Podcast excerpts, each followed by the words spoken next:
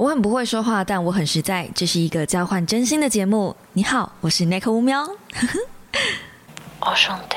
Hello guys，欢迎来到乌喵的备忘录。星期一的一大早，你还好吗？好的，今天的节目呢可能会有一点点的复杂，因为我想把今天的节目时长分成前后两个 part。那我其实一直在考虑要不要讲这件事情，只是我越想越不对劲，所以反正我们就。这里是 Podcast，然后又是比较铁的小猫才会听的吧。我的预期应该是 Podcast 是，呃，真的真的很喜欢我的小猫才会有耐心想把这整支 Podcast 听完。所以这边应该都自己人吧？我我我现在是这么预期的哦。好，好，所以呢。嗯，前半部分我会稍微讲一下，就是艾丽莎莎的事情，然后后半部分呢，我会来聊今天我们要来爆雷的一本小说，叫做《守护书的猫》。如果你有 follow 我的 IG 的话，应该会知道这本书我在阅读的过程，我一直不断的在发文，然后一直在说这本书真的很值得大家一看。那《守护书的猫》那个说书已经在路上了，就是在做这样在剪辑。然后我自己觉得这本书，就算你听我爆雷完了，我也很希望大家真的去找书来看，因为这本书里面有蛮多值得发人深省的句子，甚至是包含作者自己的后续，他的后记都在讲，嗯，有点像是感慨吧，就是现在书的出世的状况，以及大家呃阅读的风气没有那么的兴盛了。然后他自己认为，现在的年轻人在面对世道的一些方式跟一些说话的态度。然后后来我想一想，嗯，可能也跟艾丽莎莎有点关系吧，就是她的样子跟现在这个书这个作者他在感叹的事情，也许 maybe 两件事情是可以放在一起讲的。那我会把它分成两个部分，就是前半部分我会讲莎莎的事情，然后是一个关于我跟她之间的小故事。那后半部分呢，就是我们来聊这本书的故事。如果你想要听，呃，如果你想要看《守护书的猫》，然后你不愿意，呃，听到我的暴雷故事的话，那我建议你可以先把前半部分听完，或是这一集干脆就回避掉，等到说书的影片上了，或者是你自己把这本书阅读完毕了，你再回来听也可以。这是一个完全大家呃 free choice 的选择，好不好？那我自己会说这一集会有一点小小的沉重，微微的啦，就。嗯，如果稍微发了我久一点的小猫，应该会知道我在一八年吧，一八年、一七年那个时候，跟呃莎莎他们就是那一挂的女生还算有一点点关系。然后那一挂女生那时候的组成也不是现在这个样子，就是那时候有一票人是聚集在一起，然后好像很熟，大家会玩在一起。可是现在我侧面再去了解，好像他们也没有混在一起了。反正跟他们那时候就。我就是那时候认识了他们，然后我觉得他们里面每一个都就是，如果真的要讲的话，我那时候认识阿元，认识 Jenny，然后呃 Blair，然后莎莎，还有另外一个连连名字我都不想，嗯，反正啊，对，另外一个名字连我都讲都不想讲了，对，反正这几这里面几个人，我觉得只有居妮跟阿元是真的是，嗯，我觉得值得深交的人，其他我就。打个很大的问号，甚至是呃，有些连名字都不想讲的人，我觉得根本连认识都不应该认识。这样，那反正呢，那个时候我认识莎莎，我我我觉得，呃，莎莎之所以会一直被人家演上，然后一直被人家原谅，不是因为她真的很会操作，而是如果你真的了解这个人之后，你会发现他的那些白目是出自于本心的。这样听起来是在帮他说话吗？就是。嗯，他没有带着恶意在做这件事情。无论他做任何事，比如说他之前我也抨击过他那个喝油、那个肝胆排毒法什么，我觉得那很蠢。可是他是发自内心的相信这件事情是真的。就是，嗯，你要你要说他聪明也好，你要说他笨也好，可是他就是把这件事情弄得，嗯，他没有恶意，就就是你你不可能，尤其是台湾人，我们都是。呃，善良的人，所以我们通常不太会去憎恨一个没有恶意的人。那他所有的白目的行为，我先说都是没有恶意的，包含他这一次的 Me Too 事件延上。说真的，我也是翻了一个大大的白眼。但是我那时候看到那篇贴文的时候，我并没有生气成那个样子，我只是觉得 OK，你又在做 your thing 这样子，就是毫不意外在做你的事情。可是因为我认识这个人，然后我也跟他聊过天，好歹也跟他同床共寝一个晚上，然后呃，就是了解了一下他，也有去参加他的生日 party 等等的，就有一点点微微的交情。之后我就很确定，我不是想跟这个人有太深刻的交情，原因是很多的时候他活在他自己的保护塔里面，活得太好。然后他就是你要说他没有同理心，我我觉得他他是没有同理心，可是他不是不懂得换位思考嘛？就嗯，这是没有同理心还是没有换没有能力换位思考呢？就是他比较没有办法去理解为什么其他人会对这件事情这么的生气。嗯，大部分的人，我们一般人在思考事情的时候，其实我们可以理解说，呃，就算就算。我我举一个比较明显的例子好了，如果你今天你身边有个朋友，假设他有糖尿病，可是你没有，但你应该可以理解他的，因为他有这个疾病，所以他可能身上会有一些不方便的地方，或者有些东西不能吃，所以呃，就算你没有，我们没有糖尿病的人，我们理论上应该都可以换位思考，说哦，那今天我们可能要去一些。嗯，比较没有那么多甜食的地方，就是你知道的。但是因为他的生活，他的周遭环境都是那样子，比较相对，呃，我不能讲无忧无虑，他也是有他自己的烦恼。但是他的环境比较，嗯，应该说他的成长过程是，我今天发生事情了，是木已成舟了，所以我我的思考逻辑，我不会把这件事情当一回事，我会想，好，那我们接下来要怎么办？他比较是任务导向那种思考方式，嗯，那我不是说讲一个小故事嘛？就那一天晚上是一个聚会，我还记得那时候我还拍了一支跟他们一起的影片，然后呃，我们房间其实不太够睡，所以我跟艾丽莎莎还有另外一个女生，我们三个人挤在同一张床上，然后我很自然的被挤在中间，我也不知道为什么，但反正。嗯，他们就很积极的在帮我想一些主题，就是可以让我拍影片的东西。那那个时候，其实我呃，就是保持着姑且一试听听看嘛，因为毕竟那时候去参加聚会的人里面，只有我点阅比较低。可是无论他们讲什么主题，我都是有一种啊，可是我不想拍这个啊，可是那个不是我的 things，就是你知道，他们想的东西都是一些比较。嗯，整理形态的，有一阵子我也试过，比如说五个怎么样怎么样的条件，让你呃，或是三件事情让你知道什么，就是你知道，嗯，米露现在还是那套路线，就是大家如果喜欢看的话，很多两性相关的题材都会是往那个方向去，三招让你瞬间理解男生在想什么，暧昧的男生会做什么样的事情，什么样的举动，这样。但是如果你们知道我的话，其实那个时候我就。姑且一试，但我自己试过了，知道我并不是很喜欢那样子把人类很暴力的做分类跟贴标签的动作。But anyway，他们还是很认真的在帮我想，呃，如何让我想办法我让我的频道变红的方式。所以，嗯，他们就一直很鼓励我拍各种各式各样的东西嘛。那我自己就就就讲了讲，然后我也忘了是讲什么，我就突然讲到呃一些。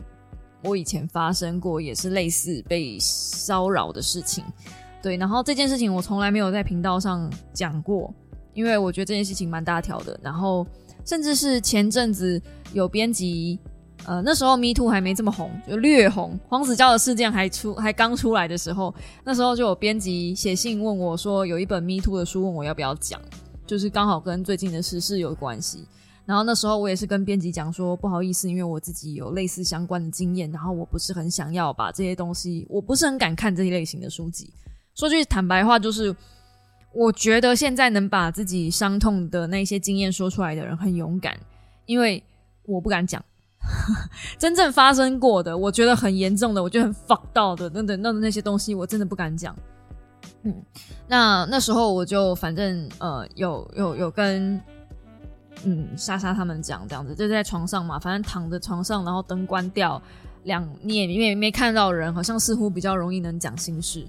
然后我印象很深刻，那时候他就讲说这又没什么，他直接这样跟我说这又没什么，他就听完我讲的故事说这没什么啊，然后他就讲了一个他更惨的，也是 Me Too 的故事。嗯，那他有在影片里面说这样子，然后嗯，他讲的更 detail 这样。那我那时候我其实是。呃，我觉得我陷入僵直的状态，就是我整个人是没有办法翻身的。我物理上也没办法翻身，因为我被两个女生夹在中间。但事实上，我感觉我的身体是很重的，然后我好像瞬间被一个冰块冰住那种感觉，就是 freeze，就 froze 这样。然后我我我第一个想法是，我要不要转身过去抱抱他？可是他说没什么，对他来说，他说这没什么。他说那一天发生完事情之后，他哭一哭，可是他就觉得没有什么，他觉得他觉得事情发生就发生了，要不然怎么办？呃，那那然后他就说，就这没有什么东西，他从来不会把这件事情当一回事。嗯，他是认真，没有把这件事情当一回事。当然他很受伤，身无论是身体上还是心理上，可是他不会觉得要去呃反抗，或是他不会在他心里留下一个伤痕，不会一直在检讨自己。他会想下一次我要怎么样不让这件事情再发生。他很快的可以去。去度过那件事情，那我觉得他比较比较不好的事情，他对我说这又没什么，就他没有办法理解为什么大家要把这件事情看得这么严重，然后 me too 这件事情真的有这么严重吗？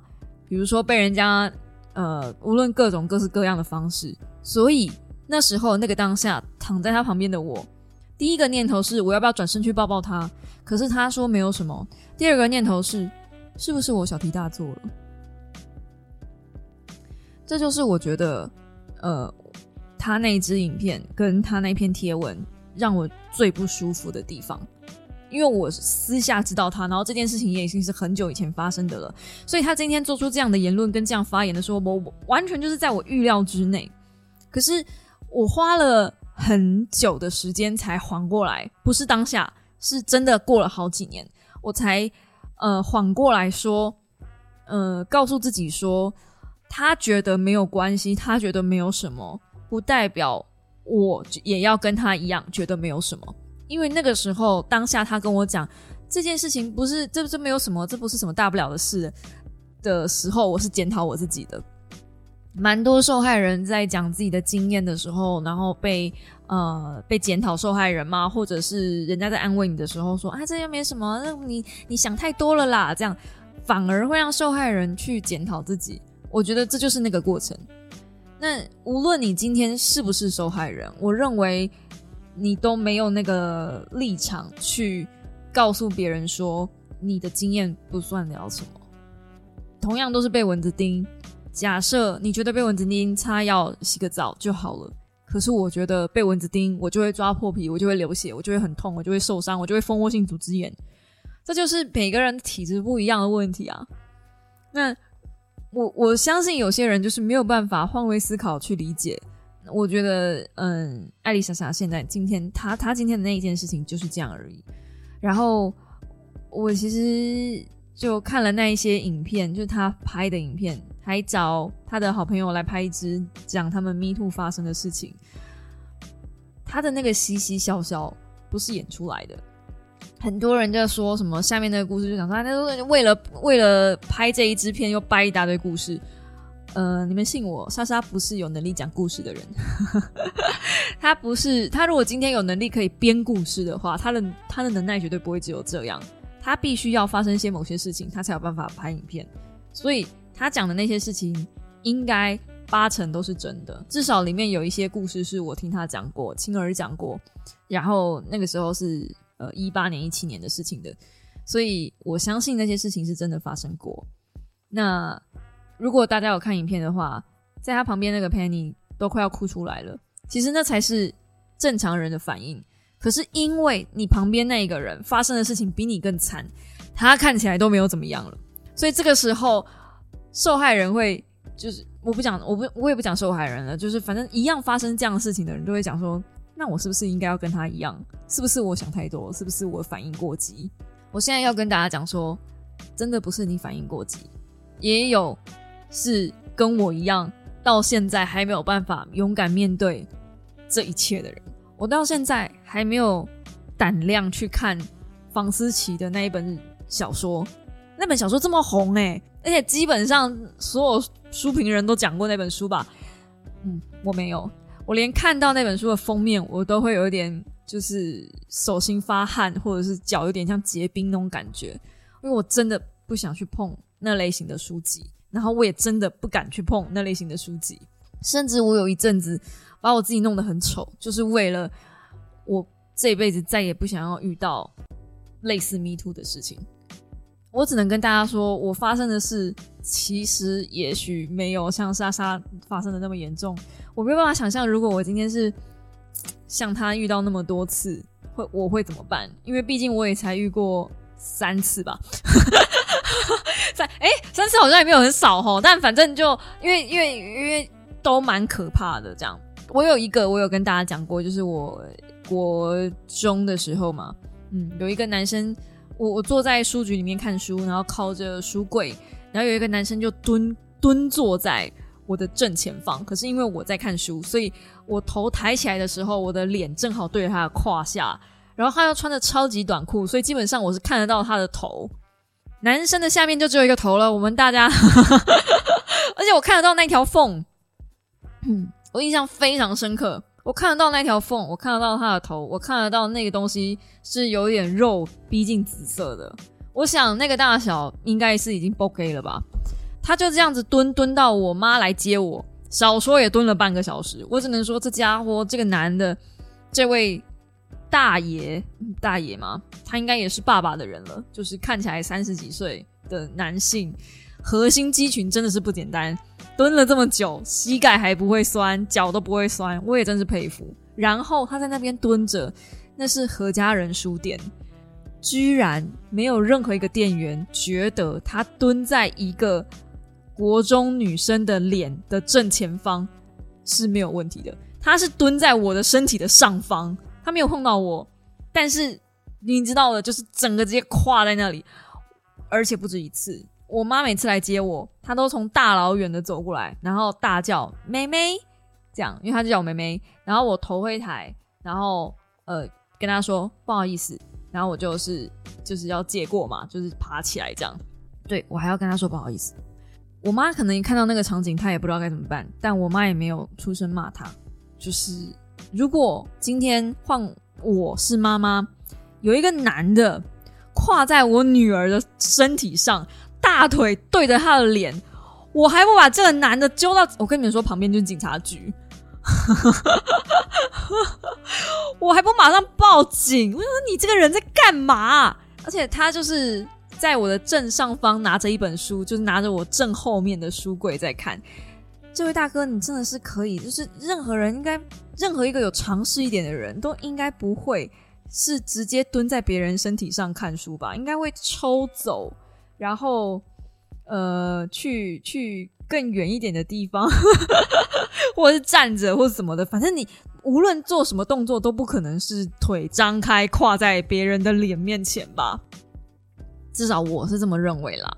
这个是我在频道上有讲过的故事。然后剩下我遇到过两个 Me Too 都烂到一个不行，烂到一个不行。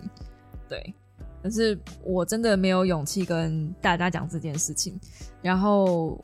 呃，知道这件事情的人也是上台北之后，我身边几个朋友这样，包含我老公，而且我老公知道这件事情，据说还是我喝醉的时候我脱口而出的，然后我很哭着跟他讲说，就是就是觉得自己很脏这样，然后他好像我也没有印象了，但是他都是他跟我说的，对，反正就是就是这样。所以我觉得我会需要一点时间，甚至我这辈子可能就带着我的 Me Too 故事进坟墓去了。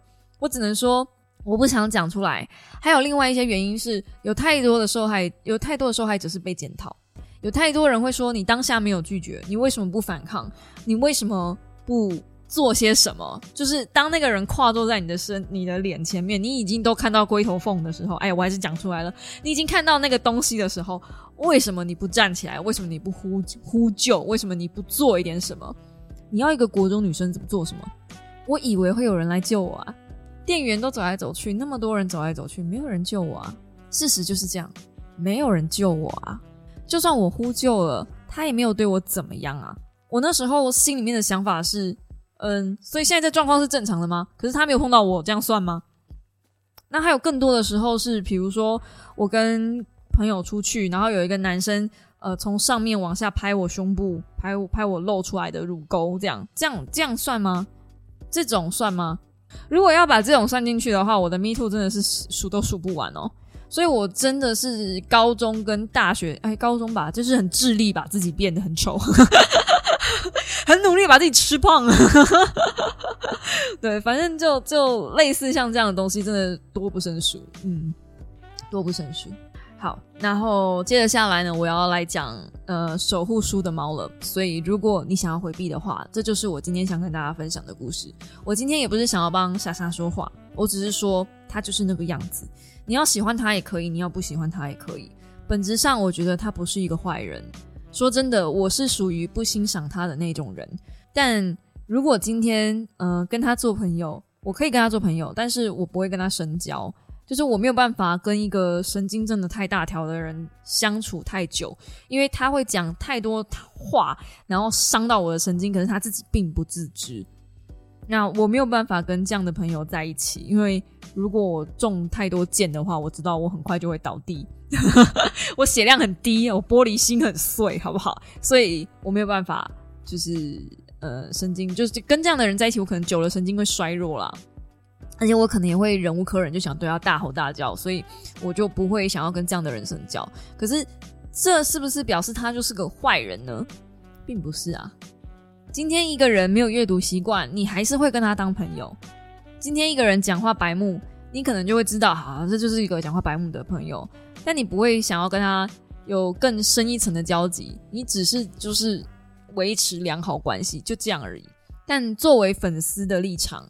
呃，我是不会喜欢一个这样子的偶像，就是他不会是我想要崇拜或者学习的对象。毕竟讲到后来，就是一个 KOL，为什么你要去追随一个 YouTuber 或是追随一个 KOL 了？你为什么要喜欢他呢？追根究底，就是呃，你想要从他身上学一点什么吧？我想，或者是你想要变成他那个样子吧？或者是你觉得他的品味很好，你相信他的选品，你相信他推荐的东西。他他会替他推荐的东西背书，这样子吧。那呃，莎莎呢？她虽然没有恶意，可是她同时也没有什么太多的判断能力。所以我相信他推荐的东西是他打从心底觉得那个是好的东西。但退一万步来说，如果他的判断能力不够，他可能会觉得某些东西真的很好，那怎么办呢？所以我会希望，呃，我追随的对象是要有一点基础的判断能力，然后要有一点文化底蕴。然后他的生活方式跟处为人处事嘛，是我想要的未来的那个样子，我才会去喜欢他嘛，要不然我喜欢他干嘛？是吧？就是才会去喜欢那样子的人嘛。就就就不然不我我不知道，还是大家可以跟我分享一下，如果你喜欢一个 KOL 的话，是为了什么吗？要不然你们喜欢我，你们喜欢听我的声音是为了什么吗？是因为我很常开黄腔吗？哎，开黄腔算性骚扰吗？要不然，我是不是有时候也在骚扰我们的粉丝呢？哦，不知道，不知道啊！现在 Me Too 那么敏感，这样黄腔都要小心开了，是不是？好啦，那暴雷倒数喽。嗯，我是不是应该先讲？可是先分享后续的话，先分享那个后记，就是作者的心得，就直接大爆雷了。所以我好像也没有办法，呃，在这边跟大家说为什么我觉得这本书的在讲的情况，为什么跟莎莎的事情，我觉得可以放在一起说。因为如果要讲这件事情的话，我势必要爆雷。那势必要爆雷的话，就是我觉得你可以听到这里就好了。如果你想要自己看书的话。如果你有那个阅读洁癖，完全不能接受任何一点点被暴雷的可能性的话，那我觉得你就听到这里好不好？真的，再给你一点逃跑的机会，你要不要再认真想一想？现在，或者是下了班先去书局买这本书《守护书的猫》爱藏版。哎，我跟你们说，这《守护书的猫》好，我先我再给你们一点点时间逃跑。嘿，《守护书的猫》哦，这一本书哦。从封面设计插画就是我的菜，它封面就有一只虎斑猫，然后肚子是白色的那个橘猫哦，我超喜欢橘猫哎！最近真的一直被橘猫掰弯，我觉得橘猫胖胖的样子真的好可爱哟啊！我想说未来我要养猫，我最近因为我现在的房子不能养猫，然后我就在想说未来如果我要养猫，我要养什么颜色的猫？我只能用这样子安慰自己，你知道吗？然后说服自己说哦，那是因为我现在。呃没有办法决定我要养什么花色的猫，所以我才没有猫。不是因为房东不让我养，才不是因为这种理由，是因为我没有办法下决定。我是有选择障碍的人。可是最近前阵子我很喜欢冰室，最近我好喜欢橘猫，然后再前一阵子我很喜欢三色。Oh my god！就是没有办法抉择啊。哦，嘿，好。然后守护书的猫呢？这本书里面有一只会说话的虎斑猫，橘猫，虎斑橘猫。然后这只猫呢叫阿虎，对，虎斑猫，然后叫阿虎，真是有创意的名字呢。OK，好。那这只猫也不是突如其来的就出现的，哎，不对，这只猫就是突如其来的出现的。我接下来开始讲故事喽。如果你听到这里你还没有逃跑的话，那我相信你就是想要继续往下听了。好的，那么故事开始在一个阴雨天，是一场葬礼。然后我们的男主角呢，林太郎，他的爷爷去世了。那他爷爷那时候就是开了一家旧书店。呃，算旧书店吗？应该算是很有风格的那种小书店、旧书店。对，那爷爷就是经营着这家书店，然后一一边把这个咱们的林太郎拉拔长大的。不过爷爷就先行一步离他而去了。这样，那林太郎身为一个高中生呢，其实也没有办法真的完全就是自己自主自自给自足嘛。所以亲戚就是要商量说，那接下来要由谁来收养这个孩子？那姑姑就跳出来说：“不然，嗯，反正他没有家人，姑姑就自己一个人，不然就林太郎来跟他一起住吧。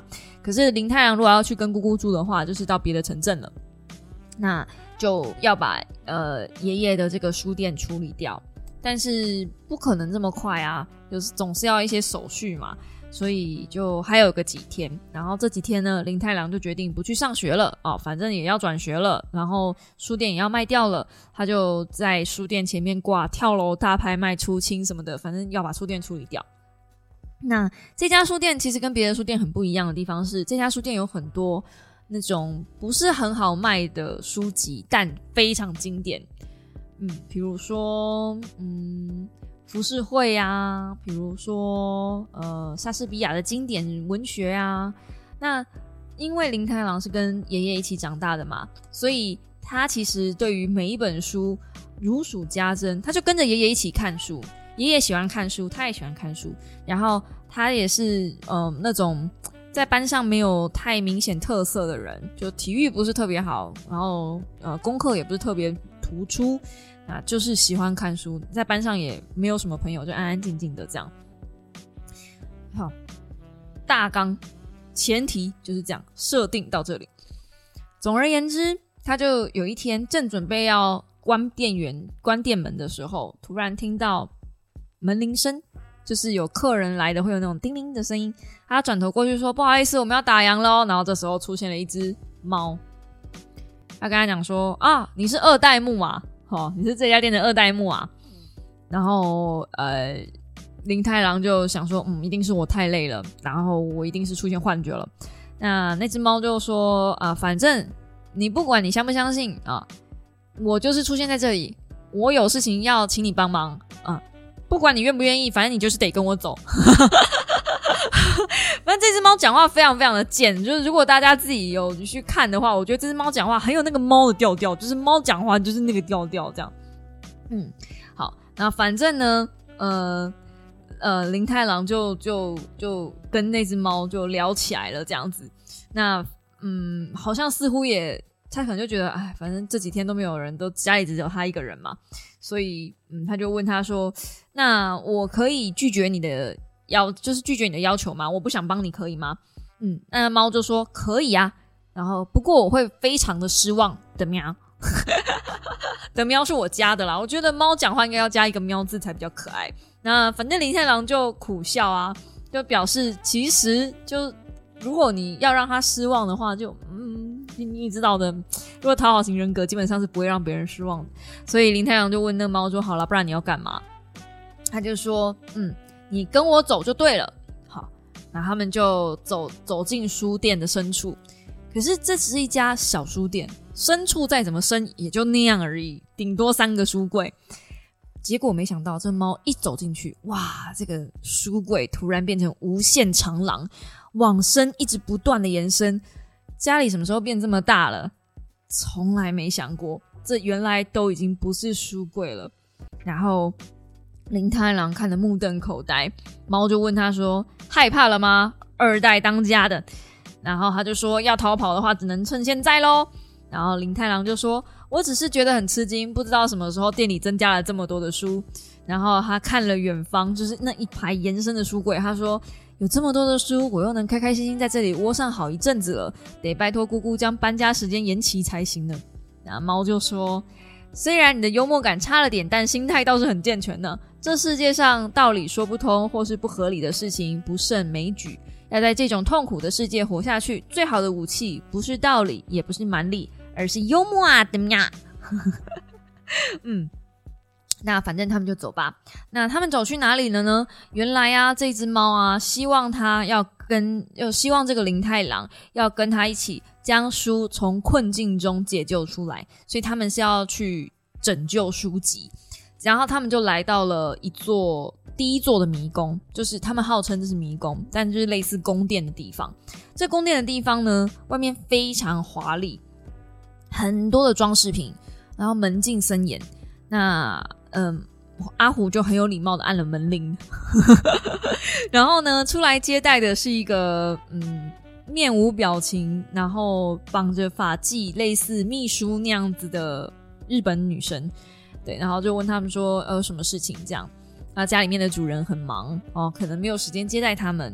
然后呃。阿虎就说：“他有一件有一件事，十万火急，跟书有关。他觉得呢，嗯，这个这个这个，你们家老爷一定会有兴趣的。这样子，嗯，那他就回去通报了一下，然后就说听到跟书有关嘛，所以就让他们进去。因为显然这座宅邸的人也是爱书的。可是呢，在这个宅邸的过程中，走路过程中啊，他们看到这宅邸里面有很多的风格。”就可能突然间有出现石狮子，然后旁边有小桥流水，可是突然又出现了一些极简的画作等等的，反正就是很多很奇怪的东西堆在一起。大家应该看过那种有没有品味的人，然后装潢自己的家里就会开始乱装潢的那种感觉吧，就类似那样。这座豪宅虽然大到不可思议，然后里面东西也很多，很华丽，可是就像是巴洛克建筑重复太多次一样，觉得。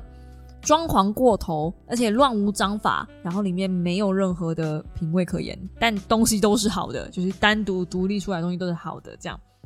嗯，啊，总而言之之总而言呢，嗯，这个他们就见到了这里面的主人了嘛，然后啊，嗯，他就说，那个那个哦，他们还没见到主人的时候，那个林太郎就说，我怎么觉得头有点痛起来了，就是这个装潢多到。头有点痛，这样我不晓得大家有没有遇过那种地方啦。但是偶尔我有看过一两个品味很差的人，真的去他们家头会很痛，就是或者是那种身上穿满名牌，就是呃，但是一点搭配性都没有，你就觉得他把名牌穿成地摊货那种感觉啊，真的是嗯头有点痛。这时候猫说了一句话，说没有哲学，没有思想，更没有嗜好。无论外表看起来多么丰富，只要掀开盖子一看，会发现里头的东西全部都是向人借来凑数，根本是穷到了极点。然后这座宅邸给他们的就是这种感觉。我我之所以特别把这句话贴起来，就是因为我真的觉得这句话真的很棒。在现代社会里面，没有哲学、没有思想、更没有嗜好的人，真的是真穷。我以前一直觉得没有什么所谓真正的穷人。因为穷，我觉得只是一种状态。只要你认真赚钱，或者是你想办法努力存钱，无论怎么样，总是会有法子存到一点存款的。但是，当你没有哲学、没有思想、没有嗜好，什么都没有的时候，哇，真的很穷哎！而且我随便想，我就想到好几个身边这样子的人，那种感觉哦，那种负能量哦，那种漩涡，它也不会是负能量，就是它是一个无。是一个黑洞啊！他会，你知道说笑话的人最害怕的就是跟这种人讲话，因为他会无穷无尽的告诉你，那再给我讲个笑话吧，因为他自己讲不出来，他会觉得好好笑哦，然后可能三秒后他就说，那你可不可以再讲一个笑话给我？他没有一个空，没有一个没有一个满足点，因为他没有任何自己的思考方式，大概就是这样子。好，那反正呢，就是到了第二个，就是到了迷宫的主人嘛。那结果进到这个看到这个第一个迷宫的主人呢，第一个迷宫叫做封闭者。这个主人呢，把所有的书都放在柜子里，而且都是用玻璃柜放好。那他也放书呢，它是平放，就是像我们把书摆在桌子上这样平放，它不是立起来的，所以它是很奢华的在用那个空间。就是如果你在台北市看到有人这样在收书的话，你会觉得这个人不是笑诶，就是 浪费平笑这样。可是每一本书看起来都超新，很像没有翻过一样。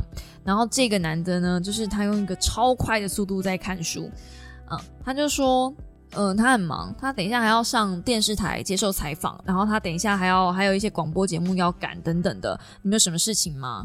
那男主角就是觉得说，你为什么要要？这样子放书呢？因为如果你是这样子在收藏书的话，你要看第二遍不是很麻烦吗？你要你要再看书不是很麻烦吗？你把所有的书都放在玻璃柜里面，而且玻璃柜还上锁，那你要怎么再去拿它呢？然后这个男的就呃，迷宫主人就露出匪夷所思的表情，看着我们的男主角说：“啊，为什么要再拿第二遍？为什么要再看第二遍？我已经看过一遍了啊。”然后林太郎就说：“男主角就说啊。”可是你有时候还是会回头再看的吧？接着，迷宫主人就讲：“回头看，你是笨蛋吗？我刚刚才说了，我每天都忙着看新书，光是要达到每个月的标准已经够辛苦了，还要回头看看过的书，我才没有这个闲工夫呢。”然后他就滔滔不绝的说：“这世界上啊，有很多号称是爱书的人，但是像我这种身份的人。”被迫看更多的书，比起看一万本的书，能看十万本的人书更有价值。光是这样，就有很多的书要等着被看了。竟然还要回头看同一本书，这不是浪费时间，这是什么？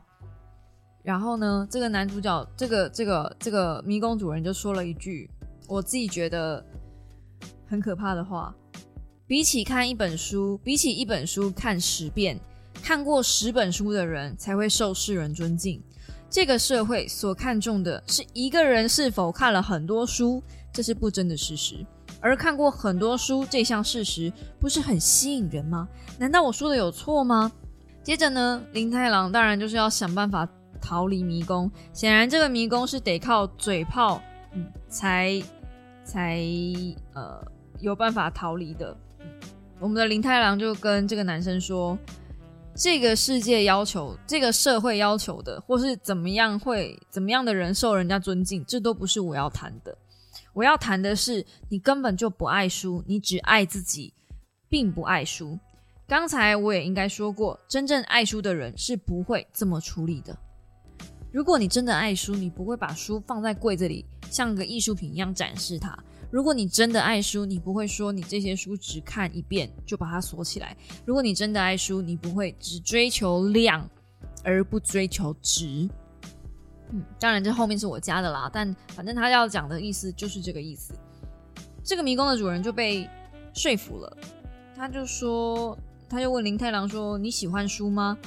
即便你可能不会受人尊敬，你还是喜欢书吗？尽管如此，你喜欢书吗？”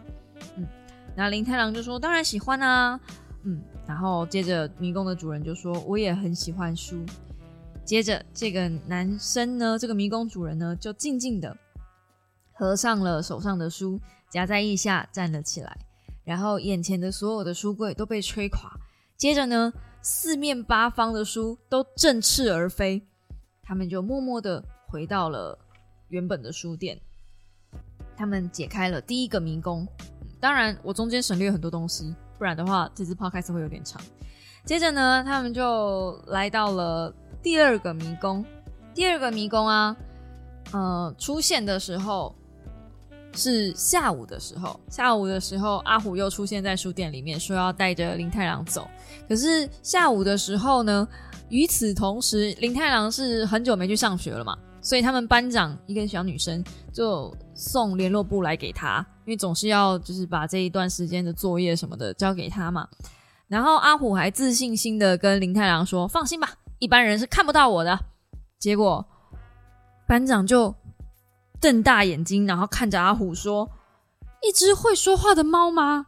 班长看得到阿虎，连阿虎都很惊讶，你怎么会看得到我呀？结果班长跟阿虎的对话超好笑，他们两个就开始联合起来吐槽我们的林太郎。这个就部分就留给大家去书里面看了。我觉得我自己觉得这一段很有趣。那因为班长看到阿虎了，然后因为班长也已经看到延伸无限延伸的长廊了，所以班长说，那第二个迷宫他也要去。阿虎从来没有遇过这种情形，但也不知道该怎么办。可是你看到了，你跟上了，你就得走，因为你已经在这条路上了，就是有点像是你已经上了贼船了，就没办法下船了。所以他们就到了第二个迷宫。那第二个迷宫呢是呃剪碎者，在这个迷宫里面，所有的东西都是纯白的，然后里面有很多抱着一叠书走来走去的学者，可是他们都走超快，咻咻咻的就不见了。那在这个迷宫里面，它是一个研究所，所以很显然的，他们想要找所长。那他就阿虎就随便抓了一个男生，说我们要找所长。结果那个男生呢就说，呃，他很忙，不知道。然后接着又找另外一个女生，然后那个女生也说很忙，不知道，不知道你们在讲什么，要走了，要走了，很快很快，不行不行，我没有那么多时间。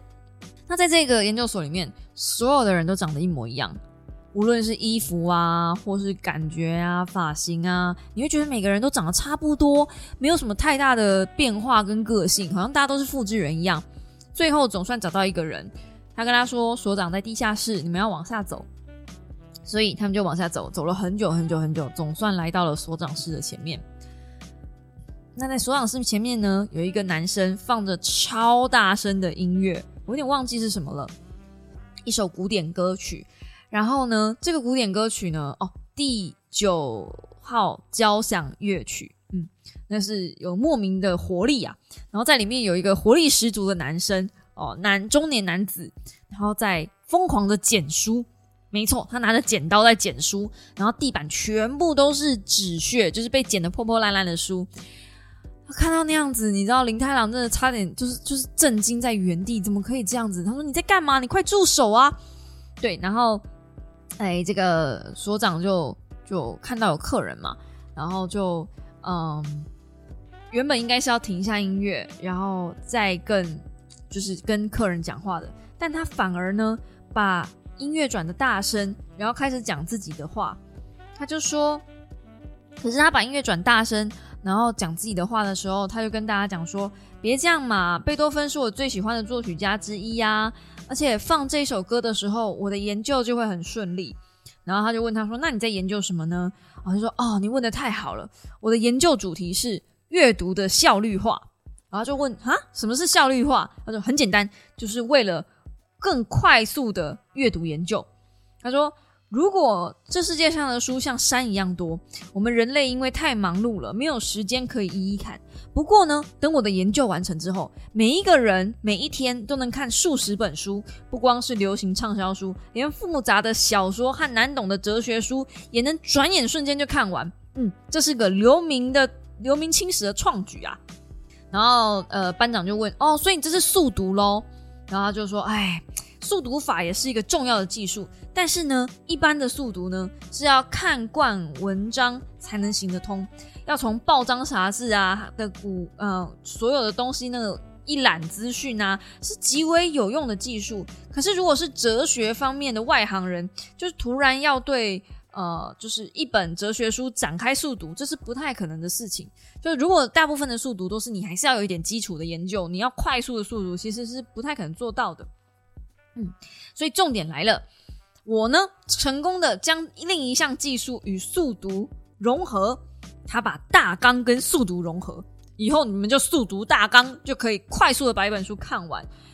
然后他们就很吃惊，他说：“哎呀，所谓的大纲啊，就是摘要，透过速读法呢，你就可以快速阅读呃所有一本书，你只要能够。”阅读过、摘取过这本书精华的大纲或是摘要，就能进一步提高阅读的速度。甚至呢，连难懂的专业术语就更不用说了。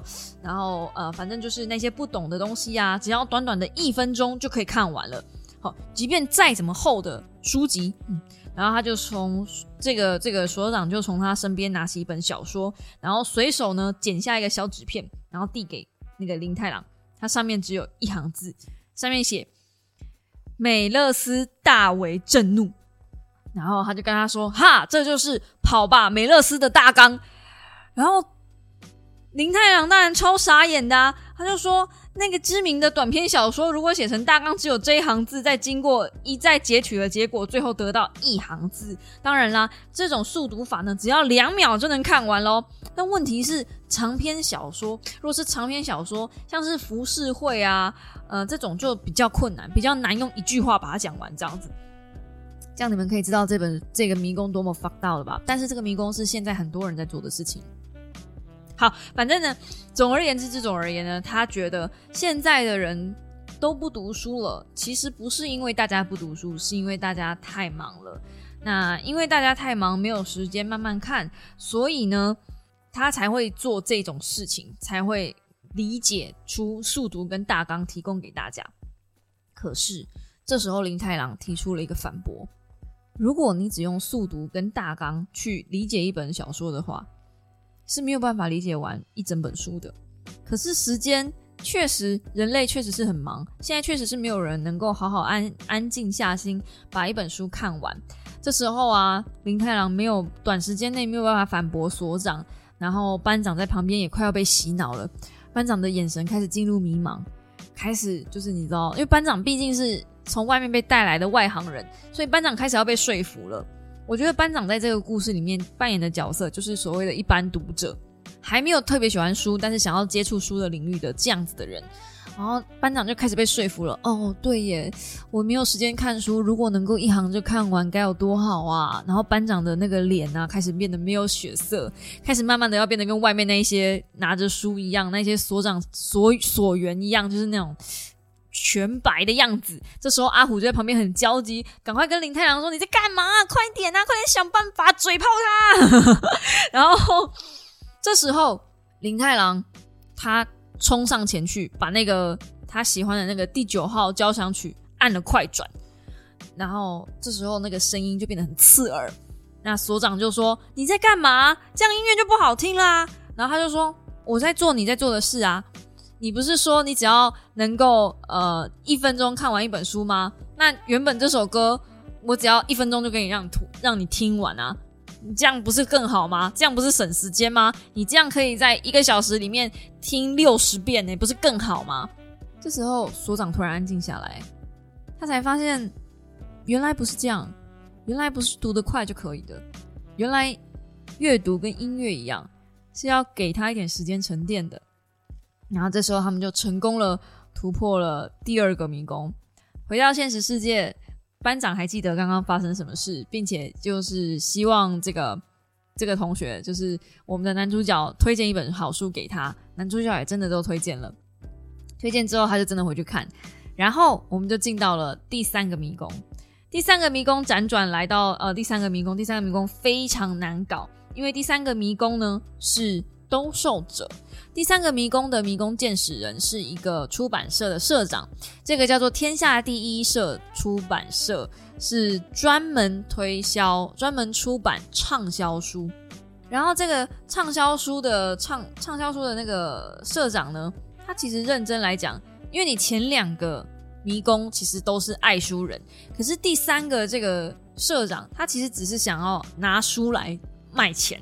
他没有认真的想要卖书这件事情，林太郎就经历了一番苦战，他就觉得说，我好像没有什么太明显的切入点，可以说服这个社长说，要要嗯，就是怎么样出其他的书也是有价值的，并不是要他一直出那一些有呃有畅销好书。他说，在社长讲的，在这里出版的书籍，并不是要传达什么。而是出版社会所要的书籍，说什么应该要向大众发送的讯息，应该要留给后世的哲学和残酷的真相、难懂的真理，这些一点都不重要。社会根本就不想要这种东西。出版社需要的不是应该向这个世界传递什么，而是需要了解这个世界想要向我们传递些什么，想要去讨好这个世界才有办法赚钱嘛。接着他又说，接着他又说。那一些看起来很没价值、讲摘要和大纲的书卖得特别好。对于那一些想要追求刺激的读者呢，给他们露骨的暴力或性行为的描写；而对于那些欠缺想象力的人呢，只要在书中印一上“哎，这是真实故事”，马上就可以提高好几成的发售量，然后畅销，呃，销量也会跟着大升，一帆风顺。他们卖的特别好。至于那一些不怎么想看书的人呢，只要单纯的把资讯整理成条列式文字，这样就行了。例如，想要成功的五个条件。想要出人头地的八大心法，像这样，直到最后他们都不会发现自己就是因为看了这种书才无法出人头地。但我们卖书最大的目的就达成啦，够恶心吧？这就是商人，这就是资本主义进入社社会的样子。好，那反正呢，这个社长就讲的头头是道，而且我跟你们说，我真的也是差点被这个社长说服了。因为如果不赚钱的话，出版社怎么经营下去？你讲的那些口狗屁叨叨的大道理，而且社长完全知道。就是男主角他们家的那间小书店，他说：“你们那间小书店不就是没有卖钱吗？一年营业额多少？根本不敢讲吧，勉强苟延残喘的撑着吧。你认为有价值的书和世人想要的书，其实有很大的差距呢。”然后接着就呛他：“你们的书店有客人吗？现在这个时代还有人在看普鲁斯特或罗曼呃罗曼罗兰吗？有谁会花大把钱买那种书啊？啊！”大部分的读者想从书里得到什么，你应该很清楚吧？就是轻松、廉价、刺激，这些就是读者们想要的东西。这些东西使书本逐渐改变模样。接着，社长讲了，真理、伦理、哲学这些都没有人感兴趣，大家都对生活感到疲惫，只想追求刺激和疗愈。而书本为了这样的社会中，呃，书本为了在这样的社会中生存，也只能改变它原本的模样。我就直说吧。能否畅销，就代表了一切。不管再好的杰作，如果卖不出去，也一样会从这个世界上消失。我跟你们说，这里面每一句话都是真的，好真实，真实到我都不知道该怎么帮我们的男主角讲话了。我真的不知道男主角该怎么样，就是去说服这个社长，因为连我自己都被说服了。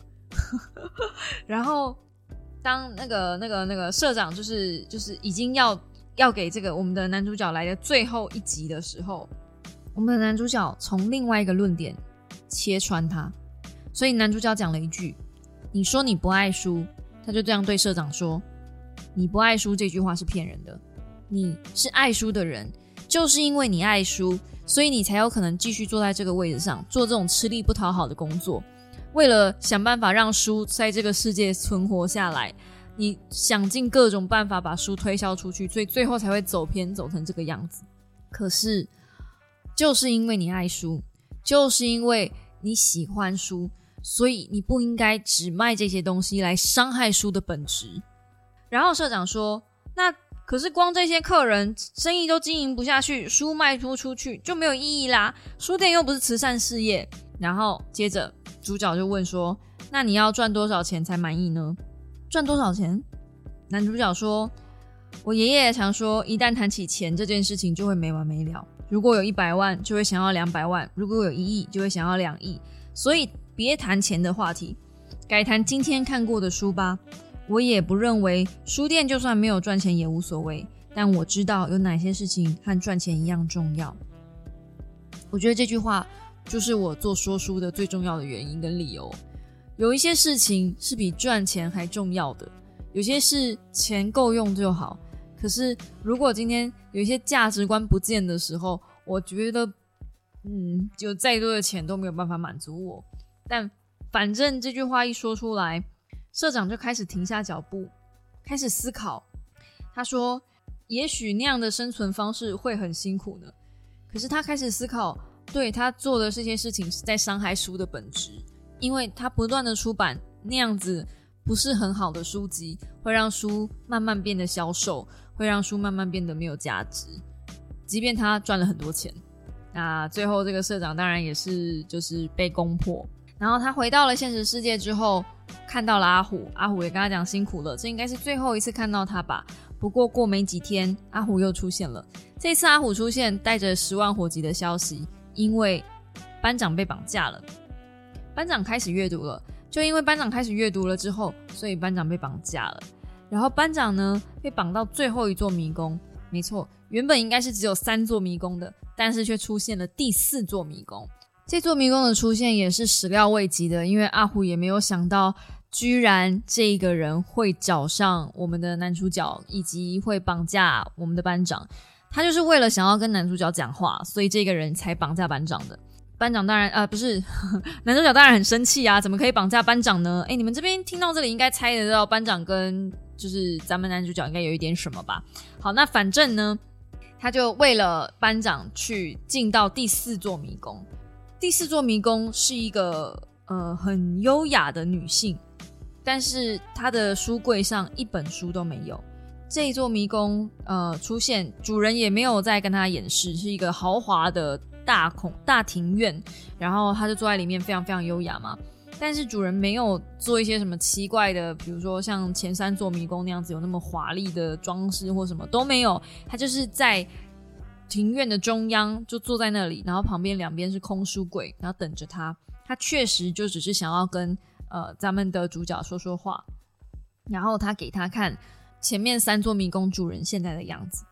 第一个主人呢，就是所有的邀约都被取消了，因为他开始没有看那么多书嘛，开始反复好好的看书，所以他原本是一个受人尊敬，然后很多人吹捧的一个算是 KOL。知名的作家这样子，知名的书评人，然后就现在都变成乏人问津，然后穷途潦倒。第二个迷宫呢，呃，本来是应该要研究速读的那个所长，现在就变成呃，他的研究变得毫无价值嘛，因为他自己发现那样的东西不行嘛，所以就呃树倒众人推，然后他自己就是很悠哉在那边看书，悠悠哉哉的把他那一本书看完，可是身边完全都没有人，然后。那个实验室也变得很破旧，这样子。然后第三个呢，那个出版社社长呢，社员们就是很焦急的跟社长讲说：“这样不行啊，你这不能这样啊，我们这个月营业额没有到啊，什么的。”然后社长就一直在跟他的社员讲说：“可是有一些事情是我们要做的，这些社会责任什么的，就是开始在说服他们的社员。”这样两边就很争执，然后在那边大吵这样。然后这个女生就跟男主角说：“你看吧。”因为你的多管闲事，现在这三个人的生日子，接下来的日子就被你毁了。你要怎么看呢？接着他们在讨论书里的力量，书本有他的心灵。这个女主角就说，她就问他说：“你这样真的好吗？你这样真的觉得就是你认为的是对的吗？”然后当然他们有一番论战，这个我希望留给大家自己去看，因为两边的论点其实都很漂亮。呃，他一直都靠在沙发上，以不带的、不带着情感的眼神看着咱们的男主角。他说：“什么是对的，什么是错的？我并没有答案。或许可以说，就是因为我不知道，所以才找你来。你为了解救书，和那三个人对峙，并且勇敢的与他们语言交锋，对他们的心中哲学带来巨大的转变。你大幅改变了他们的价值观。”但就结果来看，他们却陷入困境。如果他们非得受这样的苦的话，那你做的事情又有什么意义呢？原本是以书来装饰自己，轻松累积知识，书看完就丢。人们认为只要将书本叠高就能看得远。不过，这样的阅读方式简单吗？你认为这样子真的是好的吗？当然，主角被这样拷问，他说：“为什么要问我这种东西呢？”他就说：“呃，女主角就觉得啊，不是女主角，就是这个迷宫的主人，女主人就说。”嗯，我觉得你应该会给我一个很棒的答案，所以我才想要找你来问这件事情。他说，现在这个时代跟书有紧密关联的人几乎都已经看不到了，像你爷爷或你这样的人只占了一小撮。以前明明有很多这样子的人了，但是在这两千多年的时间，一切都变了。他说，正确来说应该是一千八百年左右吧，那是我出生时候的事了。不知不觉就已经过了这么长的时间了。阿虎在呃，咱们的男主角进迷宫之前，告诉他说，拥有强大力量的书本，它的重量远远超过林太郎的想象。没错，如果你们现在还没有猜出来的话，接下来这个女生说的话会让你猜出来这个女生是谁。好，以前的书本具有心灵是很理所当然的事情，看书的人都知道，就因为知道，所以彼此心灵相通。当时能拿起书的人并不多，但。与我邂逅过的人都会坚定用坚定的心支持我，而我也支持着他们。好怀念的年代，那是光辉耀眼的年代。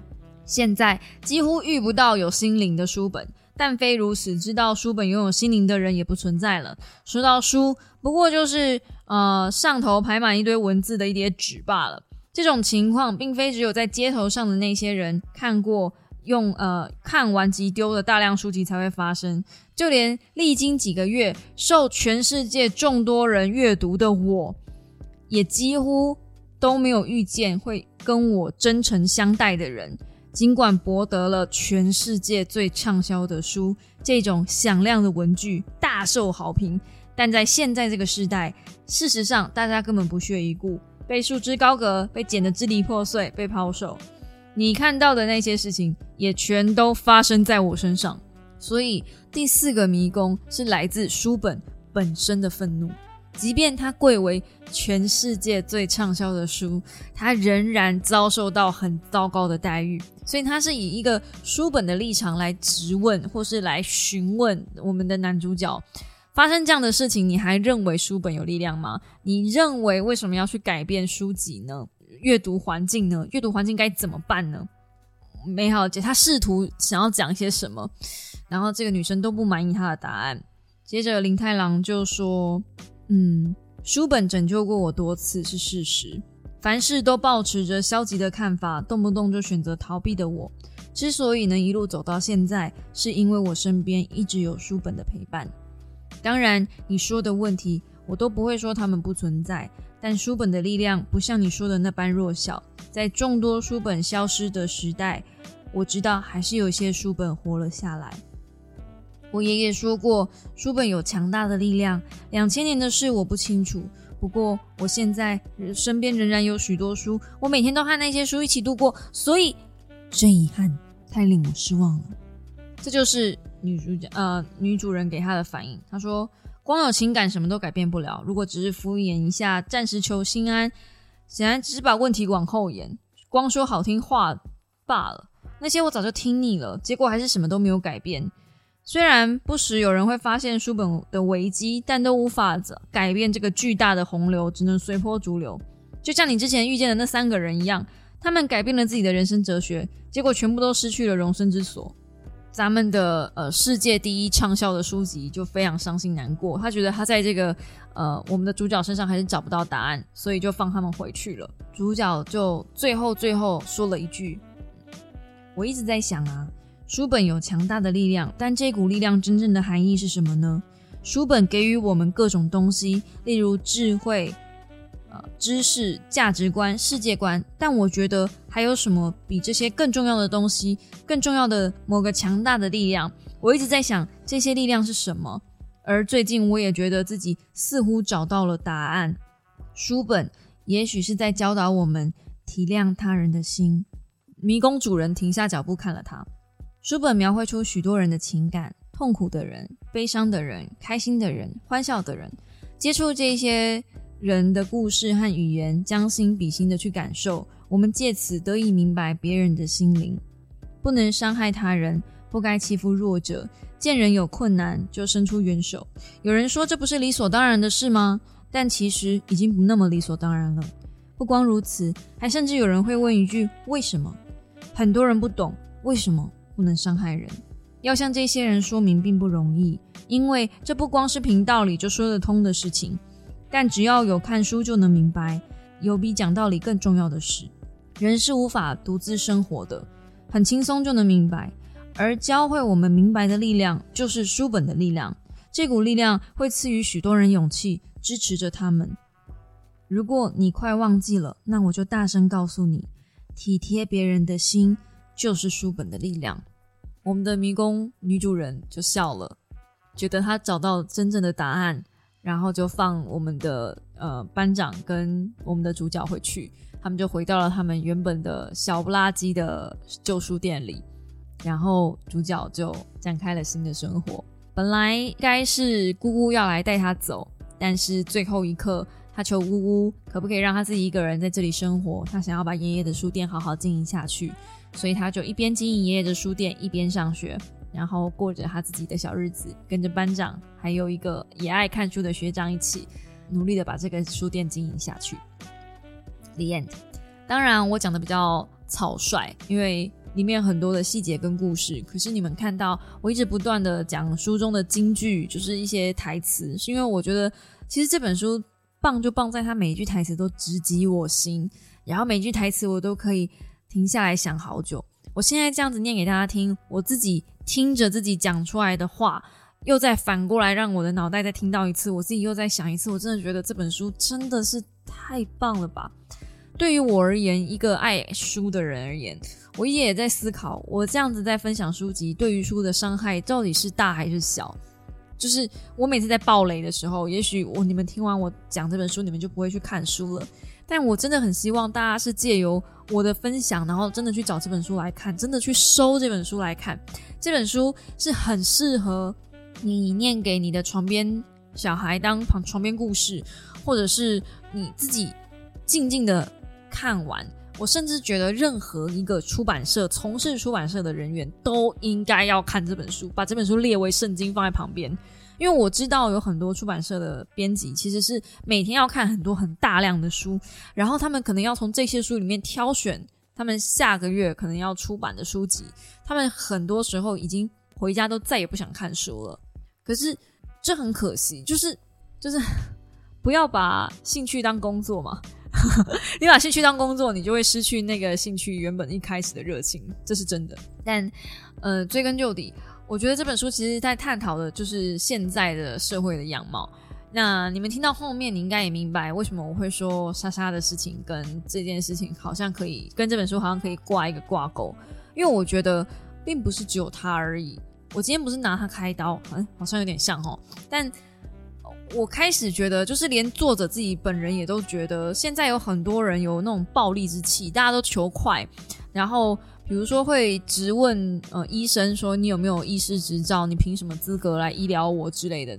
他说以前的人根本不会对于陌生人讲话不会这么不礼貌，或者是你进进诊间哦，by the way，这个作者是一个医生哦，你进诊间的时候，你可能不会质疑医生的专业，你不会拿你 Google 到的东西来跟医生 argue 说啊，可是我在网络上查到的不是这样，你会相信他，因为你信任他。我觉得他得出来的这个结论，就是关于书本带给我们的力量是体贴别人的心。这个答案很温柔，也很棒。我还记得我那时候跟莎莎还还有联系的时候，他向我借了一本书，是《苍蝇王》嘛。我记得我好像讲过。呃，后来我们没有联系了，他那本书我也拿不回来了。但是我是呃那时候我是很喜欢那本书的。后来我觉得，后来他有跟我联系了。他呃在某次搬家的时候，他说他发现，在书柜上。有跟我借的书，有那本《苍蝇王》，他说他要寄还给我，我就跟他讲说不用了。一来是那个时候我已经再买了一本《苍蝇王》在我自己的书架上，我说了我的书架永远都会有一本《苍蝇王》，而且我第二次买的就是我现在买的那一本是精装版，这比比我借给他的那个版本更好。当然我比较喜欢他那个版本的包装，因为那个版本是白色的封面，然后红色的字。那我自己买的精装版是呃深蓝色的封面，所以严格说起来，我其实比较喜欢白色书皮的版本。可是白色书皮是软皮，然后我那个蓝色是硬壳，所以我嗯以收藏价值来讲，我是比较偏向收硬壳的。所以后来我没有把他那本书拿回来。那我自己觉得，我那时候为什么我会推荐《苍蝇王》给他看，是因为那个时候我的心境，其实我觉得他很像。在拿着海螺发号施令，可是不知所措的小男孩，他不明白他自己有那个力量，或者是他明白他自己有那个力量，可是他不知道他自己在干嘛。那个时候，我在我的群体里面感受到的他的身份是那样，所以我那时候几乎是没什么犹豫。他他问我说有没有推荐什么书给他看的时候，我毫不犹豫就拿了那本给他看。他说他没有看过《苍蝇王》。我也很意外，一个清大毕业的学生没有看过《苍蝇王》，反正《苍蝇王》是我呃国中还是高中看的东西了。但反正他他说没有看过，我就我就拿了那本书给他。嗯，我相信他是真的没有恶意，他是真的忘记或是不知道 “me too” 这个字是什么意思，因为在他的世界里，那不是他关注的事。就算他以前跟别人拍过影片，他也不会把这件事情放心上。因为在他的世界观，在他的立场，以他的人设来说，他有太多的事情可以忙，可以玩了，有太多的花花绿绿等着他去发掘了。他怎么会把那些事情放心上呢？那个词汇那些东西对他来说都不重要，对他来说最重要的是什么？悠悠哉哉的起床，有有心爱的男朋友，然后有人泡咖啡，他可以很 chill 的过一天，这对他来说才是最重要的事情。不要打扰到他的生活才是最重要的事情，还有保持他的生活完美，还有赚钱，还有品牌，还有他个人的成，就是个人的事情，那些东西对他来说才是比较重要。你今天说一个词汇重不重要，或是看书阅读这些对他来说都不重要，他过得开心就最重要。那我相信他也不会是一个个案，很多人在这个世界上生存其实都是这样，只是因为 “me too” 这个词真的太广泛烂掉了，所以你说你不知道 “me too” 的时候，大家都会匪夷所思，不太愿意相信，因为 “me too” 就像是一个很广大的词汇了，真的没有什么没有没有借口诶。对，所以才会说，嗯，不懂得阅读真的很可怕，没有阅读习惯真的很可怕。然后你怎么样看书，呃的习惯，你阅读的习惯也会影响你怎么样去跟人相处的习惯吧。就算你有阅读习惯，也不等于你就拥有体谅别人的心。就像，呃，书中那三个迷宫的主角一样。如果你看很多，你看很快，或是你只想看那一些财经理财的书，你是一个很空泛的人，你的知识都是借来的，就是把一堆东西装在你身上而已。如果你只是那样的人的话，那也没有任何意义，你也看不到真正书想带给你的体贴别人的心的那个力量。我之所以会这样讲，我我我在场外讲一个故事，我认识莎莎的过程，其实我认识莎莎的那个瞬间，那个 moment。是我完全没有预料跟心理准备的，就是那个呃，要认识，应该说我们带我认识他的人，在没有跟我讲的情况下，就把我带去见他，然后那个女生认为这是在帮助我的事业，因为认识了一个大咖 YouTuber，可以尽可能跟他 fit，可以蹭他的流量，但我完全没有想做这件事情。当时的我是有非常严重的社恐，比现在还严重。所以那个时候我遇到莎莎，我其实已经快要说不出话来了。我是非常紧张的，我遇到了陌生人。我知道大家可能没办法想象那种社恐的的严重性，但我是很认真的，很不喜欢在没预警的状态下遇到一个有话语权的人，而且我可能说错话，那个人就呃可能会干嘛。然后在那一次的吃饭的场合，大家都是第一次见面，可是聊的话题都是性爱的话题，就。非常的 detail，好像是我们是已经认识了十几年一样，但并没有，就我们交情其实都不到那儿。那我们就我就只能很尴尬的陪笑，或是给出一些建议等等的。嗯，对，然后就是那是一个那样的场合。我不知道，我我觉得，因为介绍我认识莎莎的那个女生，她也是本身有阅读习惯的。但现在回头想想，如果她真的是喜欢我。那是不是应该要先知会我一下，说我要带你认识这个人，你愿意吗之类的？但她并没有考量我的意愿，她就是只是把我带去认识了他，并没有想到说我愿不愿意认识他这件事情，所以我才会说，如果有一个，无论你有没有一个体贴别人的心，你都应该从现在开始培养。然后我认为培养体贴别人的心这件事情是从小说开始，然后作者认为是从。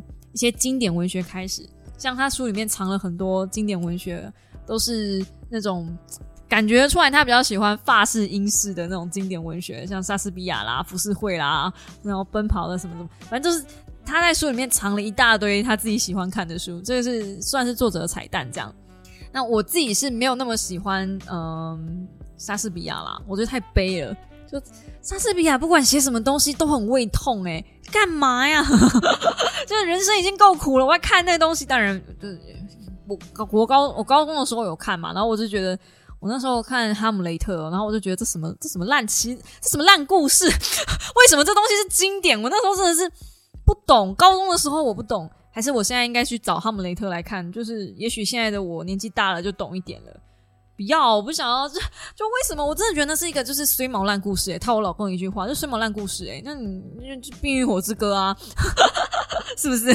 就类似像那样吧。但《冰与火之歌》比较有水准一点的版本，就之类的。对，但呃，anyway，嗯，我觉得嗯，阅读的方式也会影响到你吸收这本书的方式。